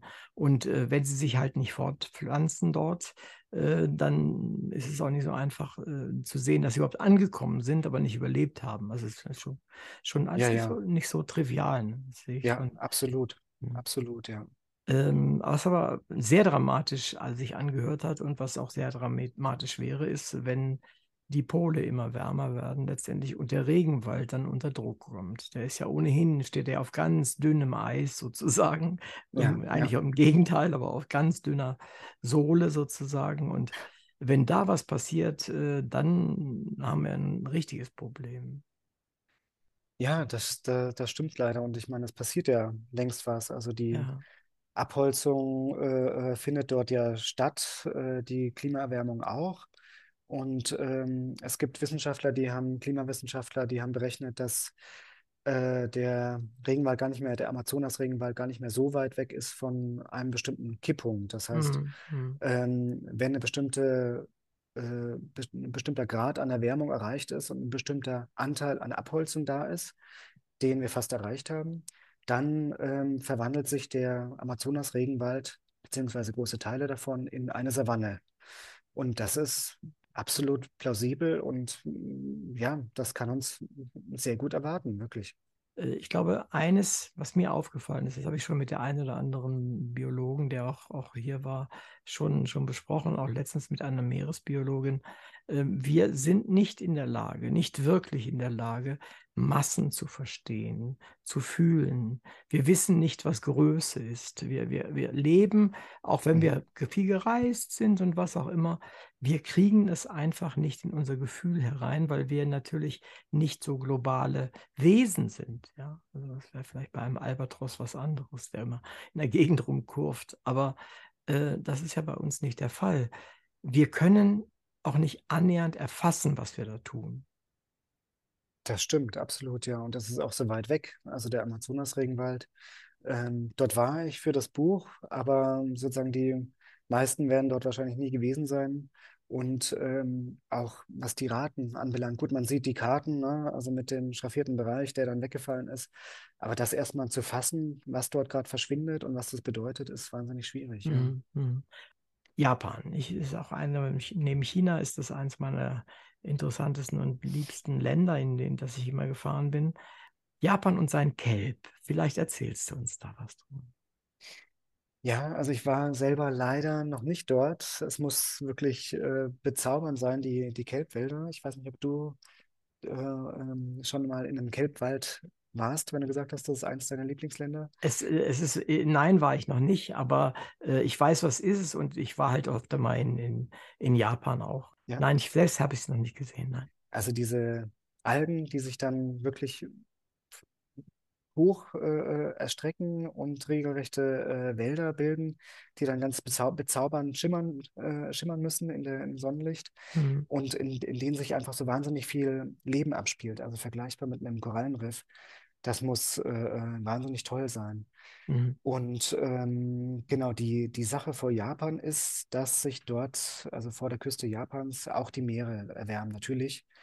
Und äh, zwar besonders schnell. Und das bedroht eben diese Kelbwälder. Also die verschieben auch ähm, ihren Verbreitungsraum von, ähm, von, jetzt muss ich kurz aufpassen, genau, Süd äh, nach Nord. Mhm. Und ähm, genau, und das passiert durch ähm, Tropenfische. Also das klingt erstmal äh, verrückt, aber die Meeresströmung, die spült sozusagen von, von Süden her Tropenfische äh, herein, die eben diese ähm, Kelbwälder nach und nach abnagen. Mhm. Und ähm, dazu kommen Korallen. Also Korallen selbst können ja nicht ähm, sich bewegen, die sind äh, sehr sessil und ähm, bleiben dort, wo sie sind, aber die können durch ihre Larven sich tatsächlich verschieben. Und Genau. indem sich Korallen ähm, dann dort an diesen von den äh, zum Beispiel Kaninchen, Kaninchenfischen oder Papageienfischen abgenagten Bereichen, indem sie sich dort ansiedeln, ähm, bieten sie auch diesen Tropenfischen dann ein Habitat. Und die, die zwei zusammen bilden dann so eine Art Symbiose und können sich dann dort ansiedeln, aber sie verdrängen dann eben den für die Japaner heiligen Kelb. Und Mhm. das Mhm. ist in dem Land wirklich ein Problem. Wenn man so will, äh, halte ich solche Sachen, solche Ereignisse für eigentlich einen Glücksfall für äh, die bedrohten Arten äh, letztendlich, weil dann setzen sich nämlich Menschen ein, weil sie Interessen haben, weil sie äh, Dinge für, naja, muss ja nicht gleich heilig sein, aber zumindest für sehr, sehr wichtig halten in ihrer Kultur. Das ist eigentlich keine schlechte Sache. Jein, also Ah. an sich, also ich meine, die Japaner natürlich versuchen die ihren Kelb zu schützen, ne? Und ähm, die, die Tropenfische zurückzudrängen, Mhm. ähm, genau, und also damit äh, der, der Kelb erhalten bleibt. Andererseits muss man sagen, das ist doch ein Beispiel von einer wirklich gelungenen Verschiebung des äh, Artenraums. Also ich meine, wir alle wissen, dass die Korallenriffe weltweit unter Druck sind. Mhm. Die Vorhersagen sind, dass äh, bei zwei Grad ähm, praktisch nichts mehr übrig bleibt. Und jetzt sehen wir, dass Korallen äh, tatsächlich in der Lage sind, ähm, sich zu verschieben. Also das geht nicht ins Endlose, ähm, aber ein Stück weit ist das möglich. Sie können äh, ein Stück weit vor dem Klimawandel fliehen und ähm, sich neu aufbauen.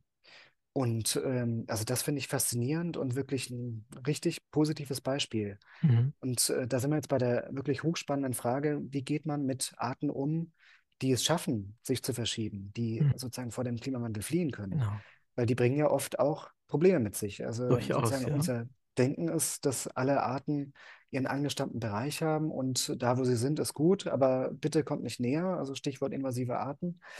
Und ähm, genau, was, was machen wir mit den Arten, die zu uns kommen? Also eine Biologin hat zu mir gesagt, ähm, erschießen wir sie oder geben wir ihnen eine Medaille? Und das fand Mhm. ich äh, super treffend. Mhm, ist es durchaus. Und es ist nicht trivial, äh, sich damit auseinanderzusetzen, äh, weil es wirklich äh, ans Eingemachte geht. Äh, ich meine, wenn ich mir überlege, was hier in Bayern los ist, weil Bruno 2 aufgetaucht ist, äh, Ja. der, der Bär oder jetzt ein paar, paar Wölfe hier rumgeistern, ähm, das ist, äh, da passen wir nicht zu den, nicht zu den Tieren mehr oder die Tiere nicht zu uns, je nachdem, wie man es ausdrücken möchte. Und wer, da ist klar, wer letztendlich den Kürzeren zieht, wenn wir nicht wirklich etwas aktiv dagegen tun. Und dann sind wir vielleicht auch bei der Motivation. Ich frage öfter mal, jetzt gar nicht mal in diesen in diesen Sendungen, sondern auch privat. Ähm, warum sollen wir eigentlich diese Arten schützen? Äh, was ist da der Grund? Also Nashörner, ne? ich nehme jetzt mal die ganz großen äh, Dinge wie Nashörner äh, oder auch bestimmte Fledermäuse oder Großtrappen in den Steppen oder, mhm. oder Wale. Warum sollen wir die eigentlich stütz, schützen? Was war denn die häufigste Antwort, die du so gehört hast darauf? Die häufigste Antwort, also warum wir die schützen sollen, naja, also ich meine, ähm, eine verarmte Welt, wollen wir in der, in der leben? Also ich meine, wollen wir in der Welt leben, in der es keinen Eisbär zum Beispiel mehr gibt? Also das ist das Postertier, aber es stimmt einfach. Ich meine, die arktische Fauna, die ähm, wird auch ähm, durch diese Verschiebung der Wärmezonen immer mehr zurückweichen äh, äh, und irgendwann auch verschwinden. Also das ist ähm, das ist jetzt kein Horror, keine Horrorvision, also das ist durchaus denkbar. Und ähm, ja, wollen wir so eine Welt unseren Kinder, Kindern hinterlassen? Also ich habe eine, wie gesagt, eine fünfjährige Tochter, der ich abends dann Geschichten vorlese. Da geht es dann auch um den Eisbär oder was weiß ich, irgendwelche Regenwaldtiere. Und ähm, ja, das wäre doch schade, wenn es die nicht mehr gäbe. Also die, die sonderbarsten Tiere auf der Welt, die, die, äh, ja, die sind bedroht. Und ähm, das Zweite ist der absolute Eigennutz. Also ohne ähm, gesunde Ökosysteme können wir einfach nicht leben, können wir nicht äh, ähm, äh, überstehen. Also ähm, genau Wälder, die uns äh, Abkühlung bringen, die uns versorgen, äh, mit, die, die die Erde stabil halten, die uns versorgen mit guter Luft und so weiter. Also das, das schaffen wir nicht. Also ich hatte einen britischen Ökologen im Gespräch, ähm, Alistair Jump heißt der. Und ich habe mir ein Zitat, das habe ich hier direkt, äh, ich mir nochmal rausgesucht, äh, was der mir gesagt hat. Und zwar, jeder, der denkt, dass er unabhängig von Ökosystemen und der Artenvielfalt existieren kann, ist heillos übergeschnappt und irre, hat er gesagt. Ähm, der Verlust der Biodiversität wird einfach jeden beeinträchtigen. Und das hat mich, ähm, das hat mich beeindruckt und das stimmt einfach. Also ähm, genau, es betrifft uns alle und wir können nicht unabhängig von gesunden Öko Ökosystemen leben. Mhm. Ähm, ich habe ähnliche Erfahrungen, wobei ich fast immer nur den ersten Teil höre, nämlich letztendlich, wir wollen für unsere Kinder diese Tiere bewahren. Mhm. Das ist so die, die Standardantwort bei sowas. Und praktisch niemand sagt diesen zweiten Teil so deutlich, wie, wie, wie du das eben gerade gemacht hast. Äh, und das ist, glaube ich, eines der Grundprobleme auch in der Kommunikation. Mhm. Wir tun nämlich so, als ob wir eine ethische Pflicht haben, diese Tiere zu erhalten. Die haben wir nicht, wie ich finde, weil letztendlich äh, sind, wie du ja weißt, äh, deutlich mehr Tiere ausgestorben als äh, leben. Und äh, wenn die Elefanten fehlen, dann ist es schade, aber es fehlen auch die Mammuts bisher schon, ja. Und die haben wir auch ausgerottet, wie es aussieht. Was mhm. ich damit sagen will, ist, ich glaube, wir sollten uns kommunikativ deutlich machen und ehrlicher machen, wenn wir sagen, wir brauchen diese Tiere. Und bei, ich meine, bei einigen verstehen die Menschen das ja, die, bei den Bienen zum Beispiel, da verstehen sie es so halbwegs, äh, wobei sie da auch alle Bienen durcheinander schmeißen. Ja, also ich meine, ich glaube, ein, was wir insgesamt haben, und da ist, bist du als, als äh, Wissenschaftsjournalist, glaube ich, auch gefragt, wenn es deine Auffassung auch treffen sollte. Wir müssen mehr betonen, was wir davon haben und wir müssen uns da ehrlicher machen und nicht nice to have oder sowas daherkommen. Und mhm. wir müssen die Beispiele, die wir wählen, die müssen auch stimmen. Und sie stimmen oft genug einfach nicht. Und wenn dann ist nämlich die Tür offen für jede Kritik und die dann auch zu Recht besteht. Das, das sehe ich absolut so. Also ich meine, die Natur wird sich irgendwann wieder in ein paar Millionen Jahren regulieren. Also die, ja, das wird einen ziemlich großen Knick geben und irgendwann, äh, so war es ja im Laufe der Erdgeschichte, ähm, wird sich die Natur dann ohne uns wahrscheinlich ähm, wieder erholen. Aber äh, das ist absolut richtig. Es geht um uns. Also wir bekommen diese verarmte Welt, die uns nicht mehr die Ressourcen bietet, äh, die wir auch brauchen. Ja. Also wenn man sich zum Beispiel die Tropen anschaut, ähm, wo Bevölkerungsprognosen zufolge 3,5 Milliarden Menschen, ich glaube, das war das ungefähr, bis Ende des äh, Jahrhunderts leben sollen. Ähm, genau dort wandern die, die Fische aus den Meeren ab, dort verschwinden die Korallenriffe. Ähm, dort verwüsten die Gegenden. Was passiert mit diesen Menschen? Also ich meine, die müssen sich irgendwie ernähren können. Also das, das klappt so nicht. Äh, das größte Problem, was Menschen haben auf dieser Erde, ist letztendlich, dass wir wahnsinnig viele sind. Und das ist letztendlich, du hast es ja auch in deinem Buch an vielen Stellen belegt, dadurch, dass die Lebensräume äh, verschwinden, dass die Böden versiegelt werden, dass die, Wälder äh, gerodet werden für Wohnzimmerschränke und ähnliches. Dadurch machen wir für den Rest der, des Lebens da draußen, ich, äh, machen wir das sehr schwierig. Und irgendwann wird sich zeigen, dass das äh, den Menschen an den Kragen geht. Aber auch dort muss man, glaube ich, ehrlich sein. Es ist nicht so, wie zum Beispiel ja hier die Last Generation das immer verkündet. Es geht darum, dass die, die, die Menschheit überlebt. Das ist so ein Schmarren, das tut schon weh. Für einen Biologen wie mich oder Zoologen wie mich ist das Unsinn. Wir, wir werden sterben. Viele von uns werden sterben. Aber bei acht Milliarden Homo sapiens sapiens kriegst du nicht alle kaputt, davon mal abgesehen. Und mhm. es wird weitergehen und es wird einfach, einfach weitergehen. Aber lasst uns da mehr Ehrlichkeit reinbringen, wie ich finde, in die Kommunikation. Wir tun immer so, als ob alles ewig so bleibt, wie du es ja vorhin auch gesagt hast. Mhm. mhm. Das tut es nicht. Es ist auch kein Gleichgewicht da. Es ist ein, ein fragiler Zustand, der abhängig ist von dem, was da draußen passiert. Ob wir das machen oder das macht ein, ein Vulkan oder das macht ein äh, Meteor oder was, ist erstmal nicht so wichtig. Aber äh, für das, was wir machen, können wir wenigstens was tun. Das ist schon richtig. Aber letztendlich äh, müssen wir uns da, glaube ich, insgesamt, was die Kommunikation angeht, deutlich ehrlicher machen. Das stimmt, beziehungsweise sich ähm, klarer ausdrücken. Also ähm, das stimmt, die Menschheit wird nicht aussterben.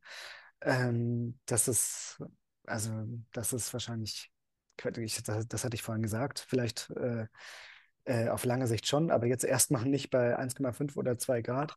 Äh, es ist eher ein Gerechtigkeitsproblem. Also ich meine, die privilegierten Ja, Leute, wir Natürlich, in Europa, natürlich. in den USA, die werden sich schon was einfallen lassen können. Die haben genug ähm, Ressourcen, um sich einigermaßen anzupassen, wobei das, was bisher an Anpassung passiert ist, wirklich eher ein Witz ist.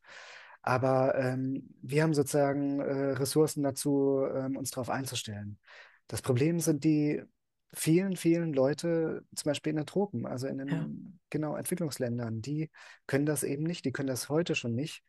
Und ähm, genau, das, also das ist eine Gerechtigkeitsfrage. Ja, und da, da müssen wir hin, dass wir an den Stellen Tacheles reden und nicht irgendwelche vorgeschobenen Dinge machen und vor allen Dingen nicht unsere Ressourcen dafür ausgeben, für diese Nice-to-Have-Geschichten. Weil lasst uns das lieber ausgeben und lasst uns lieber was machen. Sinnvoll zum Beispiel deine Frage mit den, mit den äh, äh Naturschutzparks oder äh, nicht Parks, sondern Naturschutzgebieten und Reservaten, dass, sie, dass die richtig angelegt werden, damit die auch ihren Zweck erfüllen, nämlich die Tiere zu erhalten, die Pflanzen zu erhalten, zu unserem, äh, äh, ja, zu unserer Erhaltung beizutragen. Das ist, glaube ich, viel wichtiger. Mhm, mhm, absolut, ja. ja, genau. Also, also das, das schreibst mich, du ja auch. Ja, ja, das, also das war vielleicht die Studie, die mich mit am meisten überrascht hat, in der äh, Makroökologen berechnet haben, dass schon 2080, also in weniger als 60 Jahren, äh, die Wirbel- und Pflanzenarten, Wirbeltier- und Pflanzenarten in den europäischen Schutzgebieten ähm, schon keine geeigneten Klimabedingungen mehr haben. Also das mhm. ist das ist absehbar, dass die, ja, es dort oder große Teile davon äh, es dort nicht mehr aushalten werden. Und das kollidiert natürlich total mit unserem Bild, dass die einfach in diese Gebiete gehören. Das heißt, da muss ich was tun, was sich bisher nicht tut. Wenn du jemals in, in, in Japan bist, in Tokio vielleicht sogar, dann geh morgens um fünf Mal auf den Fischmarkt. Mhm, mh. Und äh, mach dich gefasst, dass du dann einen Hauch des Verständnisses dafür hast, was tagtäglich aus diesen Meeren herausgefischt mhm. wird. Da, da, ich ich habe da äh, mit einem Kollegen war ich dort, ne, wir, wir waren sprachlos, weil da siehst du einfach mal, was da wirklich passiert. Und ich will jetzt gar nicht auf die Japaner ein, einprügeln, darum geht es nicht. Ja, Ja, ja. das ist halt deren Leben. Aber äh, dann hast du eine Idee, was da eigentlich wirklich passiert. Ja. Und was wir, was wir anrichten, auch in, in dem, in dem äh, um uns herum Biobereich. Ja, das ist sehr, sehr viel schwieriger. Das kann ich dir an der Stelle nur empfehlen. Mhm. Kommen wir nochmal zu, zu, zu deinem Buch, zu deinem Buch zurück, mein Gott. Aber wir reden die ganze Zeit, und das finde ich ja das Schöne auch tatsächlich, wir reden die ganze Zeit über dein Buch, weil all das steht da drin. Ähm, und äh, ich mache das eigentlich immer auch so, ich versuche gar nicht so Kapitel für Kapitel da durchzugehen, sondern die Idee des Buches zu verstehen, den Menschen äh, nahezubringen und sie dafür zu interessieren, damit sie auch, auch äh, A, Überraschungen haben und auf der anderen Seite aber genau wissen, was da auf sie zukommt. Und äh, an der Stelle, finde ich, hast du das ganz toll gemacht. Also gibt es überhaupt nichts. Ja, vielen Dank und sehr gut. Äh, das, die Herangehensweise finde ich sehr gut, ja. Ja, ähm, ich gucke gerade noch mal, was haben wir denn hier? Ach, mit den acht Milliarden Menschen. Das, das, ich, äh, ich wollte dich eigentlich fragen, welches ist das größte Problem, aber das haben wir schon gesprochen. Es sind die acht Milliarden Menschen, die da tatsächlich, wenn wir nur eine Milliarde wären, dann hätten wir kein Problem, was CO2 angeht oder was auch immer. Ja, das ist, wär, da könnten, wären wir einfach nicht groß genug, um das zu machen. Aber es ist halt so, wie es, wie es ist. Ja, also mit den, mit der Bevölkerungszunahme als dem größten Problem, das ist natürlich ein Riesenproblem. Also eine, eine so große Zahl hält äh, die Welt, äh, gut, jetzt sind wir wieder bei der Welt, äh, nicht so gut aus. Das schon, aber ähm, ich würde da, ich würde da wirklich nochmal vielleicht ein bisschen differenzieren, weil es sind ja, ist ja nicht diese Masse an, an Menschen in den Entwicklungsländern, die jetzt das große Problem äh, darstellen. Also das sind ja die Menschen primär in den äh, privilegierten Industrieländern, ähm, Ländern, genau. Ähm, natürlich gibt es dann auch Länder wie China, in denen äh, sozusagen jetzt eine große Mittelschicht entstanden ist, ähm, die auch wahnsinnig viele Ressourcen verbraucht.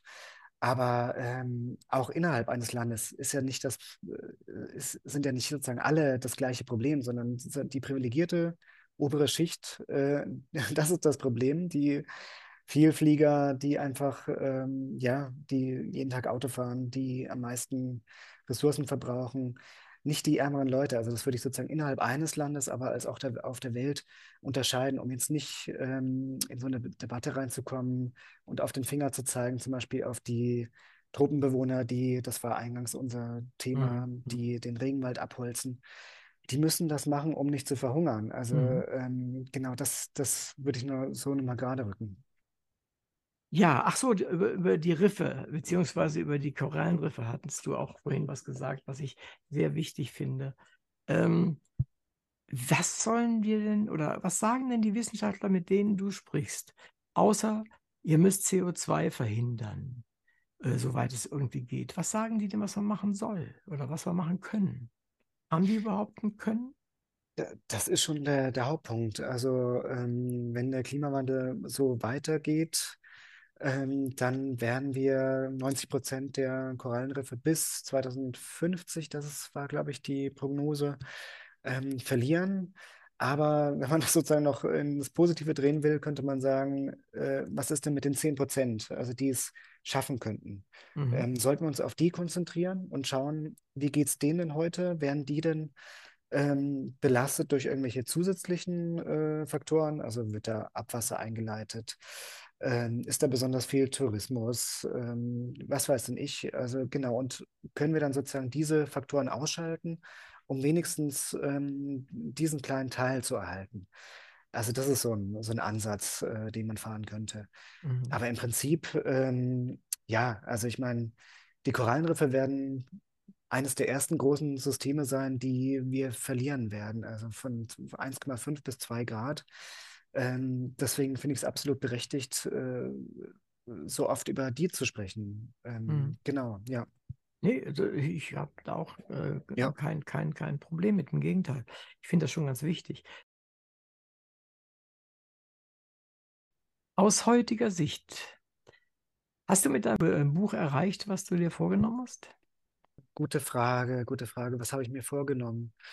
Gut, dass die Leute über das Phänomen Bescheid wissen, ne? Dass die äh, verstehen, dass sozusagen die Natur in Bewegung ist und ähm, ja, ähm, das Gesicht der Erde sich vollkommen neu äh, äh, zusammensetzt. Also das, das war sozusagen mein Ziel.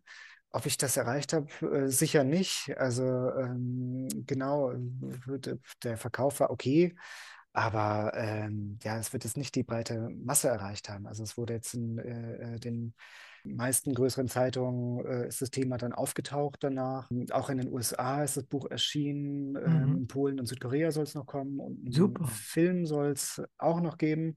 Auch, na Ähm, toll. ein Dokumentarfilm von einem internationalen Dokumentarfilmer. Ja, Das super. heißt, ähm, es wird schon auch weitergetragen. Also, aber die, ob es wirklich die große Masse erreichen wird, das äh, wage ich zu bezweifeln. Das wünscht sich jeder, aber das ist wahrscheinlich illu- illusorisch.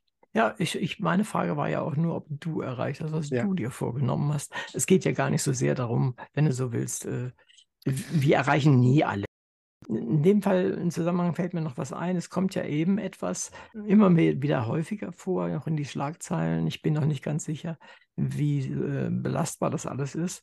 Nämlich, ich habe auch früher mit Orcas ein bisschen was gemacht und äh, Mhm. ich habe sie immer schon für, für große Ganoven gehalten. Ich mag die unheimlich gern, aber es sind große Ganoven, sind sehr, sehr pfiffig und wissen, was sie tun. Die greifen offensichtlich immer häufiger Segelboote an und kleinere Boote an. Und zwar richtig, bis, bis zum Umwerfen. Und äh, es passiert offensichtlich immer stärker.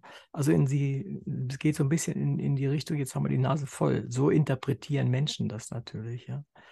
Das, das hatte ich auch gelesen, genau. Und es gibt ja verschiedene ähm, Theorien, warum die das so machen. Man weiß an- anscheinend nicht genau, warum das passiert. Und eine Theorie geht wirklich in die Frank-Schätzing-Richtung, dass die sich so gestört fühlen, dass die ja in einem Ab in einer Abwehrreaktion dann die, die Schiffe angreifen, was wahrscheinlich äh, eher nicht der Fall ist. Hm. Ich weiß Ich- nicht, was, was ist deine Meinung? Also ich, ich bin da auch nicht der Meinung, dass das so ist. Es ist eher ähm, so etwas, das, wie soll ich sagen, äh, ein bisschen vergleichbar mit, den, mit Tigern in, in Indien. Dort ist es so, dass wenn ein Tiger mal gelernt hat, dass Menschen leichte Beute sind, dann äh, geht er öfter auf Menschenjagd. Da muss man ihn töten, weil das, der lässt das nicht wieder, weil wir sind ja super leichte Beute. So, und bei denen ist es nicht so, dass sie das fressen wollen, sondern einfach äh, die Technik, die sie machen, ist die gleiche, wie wenn sie Robben von Eisschollen runterschubsen. Äh, und das ist praktisch das gleiche, gleiche äh, Ver- Verhalten. Das haben sie mit, mit Robben gelernt äh, in der Nähe, wo es halt Eisschollen gibt. Und äh, das, weil die neugierig sind und weil es ihnen Spaß macht, haben sie das also mit den kleineren Booten auch mal gemacht.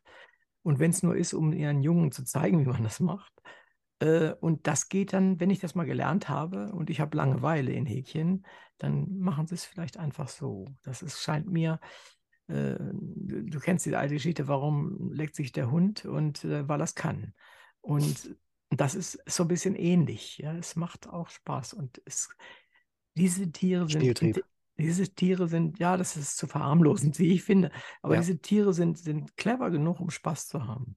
Und sie haben natürlich nicht unsere moralischen äh, Maßstäbe. Und dann machen die das einfach, weil sie es Mhm. können, weil es ihnen Spaß macht. Und äh, also das ist eine Idee natürlich, ja, aber es ist auch schon sehr anthropozentrisch gedacht.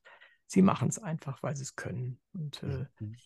Ja. als letzte Frage würde ich eine ganz einfache Frage stellen, nämlich, magst du mich was fragen? Okay, das ist jetzt vielleicht, vielleicht kannst du die rausstreichen, vielleicht müssen wir danach noch was machen.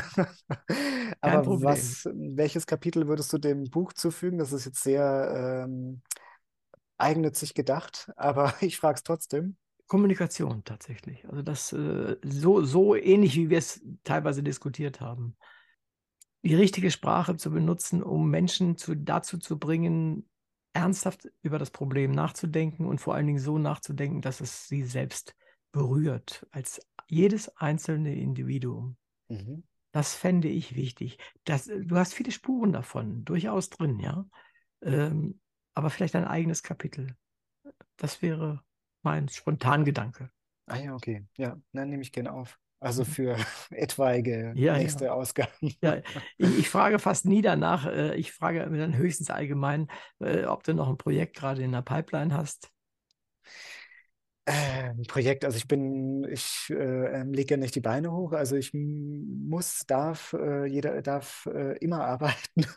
Und ähm, genau, was mich gerade besonders umtreibt, sind die, die Kipppunkte, über die wir schon gesprochen haben. Ja, ja. Also ähm, genau, die letzte Generation, die ja äh, titelt ähm, die letzte Generation vor den Kipppunkten, das ist ja sozusagen offiziell, deswegen ist es gerade auch in der Diskussion und auch ein bisschen der Eindruck, ab 1,5 Grad geht die Welt unter. Und ähm, ich finde es wirklich spannend, äh, ähm, die, die, diese Kipppunkte, also im Erdsystem, der Reihe nach äh, sich anzuschauen. Und ich kann mir die anschauen, jetzt nicht die meisten äh, tatsächlich, sondern die Studienlage und so weiter. Aber ich finde es äh, super spannend, äh, wie so diese großen Systeme ähm, auf der Erde wirklich sich beginnen zu ändern. Also die hören ja nicht dann auf zu existieren, das wird ja, das sind Zustandsänderungen, also von einem Zustand zum anderen. Und was wir sozusagen fähig sind ähm, zu tun und diese, dieses Gesicht der Erde jetzt ähm, auf diese Weise auch zu ändern, das finde ich super spannend. Also ich meine, diese Kipppunkte sind, sind, sind, äh, muss man gucken, was man für Systeme betrachtet. Aber wa- wo das tatsächlich relativ schnell gehen kann und immer mal auch wieder passiert, aber noch nicht nachhaltig passiert, ist der Humboldt-Strom, ne? der mal eben äh, seinen Weg völlig verändern kann oder aufhören kann tatsächlich. Und dann haben wir natürlich in Europa plötzlich eine halbe Eiszeit ne? und solche Genau, Sachen. also das, das ist schon passiert in der Vergangenheit, Ja, deswegen äh, weiß man, dass das kann sein und äh, es gibt Modellrechnungen, ähm, denen zufolge das jetzt auch durchaus wieder passieren kann in der Zukunft. Man muss nur da- dazu sagen, ähm, es gibt eine ziemlich große Ungewissheit in der äh, Klimaforschung, äh, wann es denn zu Hm, den verschiedenen hm. Kipppunkten kommt. Ja, Ob, das ist bei vielen klar, dass es durchaus so sein kann. Weil es ja Aber das wann das jetzt berühmte genau Gleichgewicht nicht gibt. Ne? ja, ja, genau, genau, ja. Aber nichtsdestotrotz ähm, finde ich es legitim, sich das anzuschauen, weil das wirklich so gravierend, gravierende Veränderungen auf dem Planeten sind. Ähm, genau, dass es legitim ist, schon mal zu schauen, was passiert da, weil in der Klimaforschung, also ganz viele Klimaforscher reden nicht gern über Kipppunkte, weil einfach dann noch so viel Ungewissheit über den Zeitpunkt ist, über Hm, den, den Ablauf und so. Deswegen ist es ein bisschen verpönt, würde ich fast sagen, bei vielen äh, darüber zu verstehe ich, reden. ja. Aber ähm, genau, es sind re reelle Gefahren. Also nehmen wir zum Beispiel das Meereis. Ähm, ist das jetzt ein Kipppunkt oder nicht? Das sei dahingestellt, aber das äh, gibt es jetzt neue Studien, die sagen, das September-Meereis, also das zum Zeitpunkt der geringsten Ausbreitung, ähm, wird es in Zukunft kein Meereis mehr geben in der Arktis. Also Hm.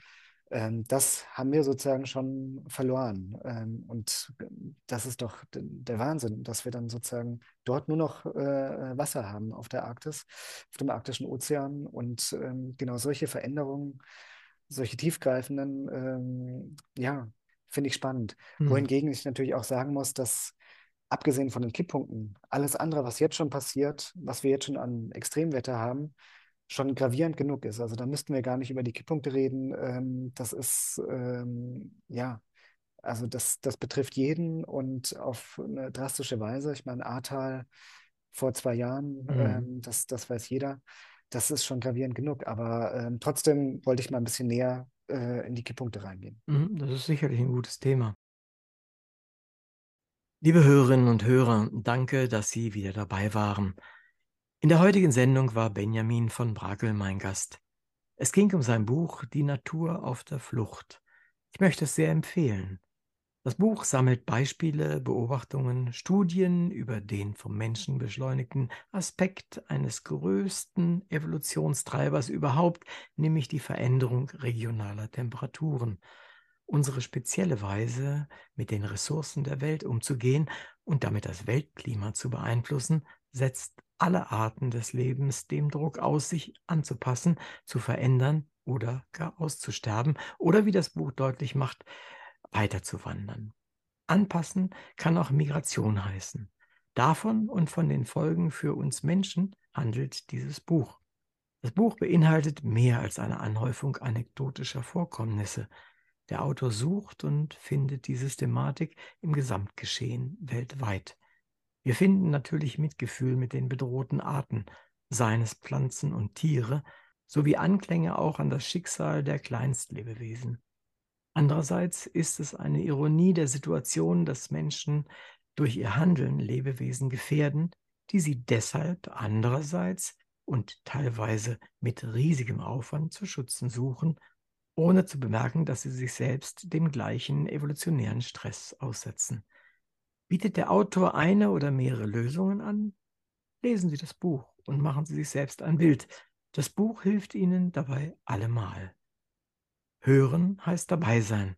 Ich bin Uwe Kulnig vom Literaturradio Hörbahn und sage vielen Dank, lieber Benjamin, dass du zu uns in die Sendung gekommen bist. Wir haben heute viel über die Thematik und über dich erfahren und auch von dir lernen können. Vielen herzlichen Dank. Sehr gerne.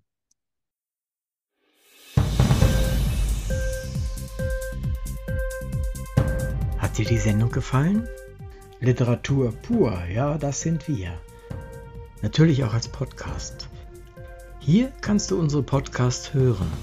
Anchor, Spotify, Apple Podcast, iTunes, Google Podcasts, radio.de und viele andere mehr.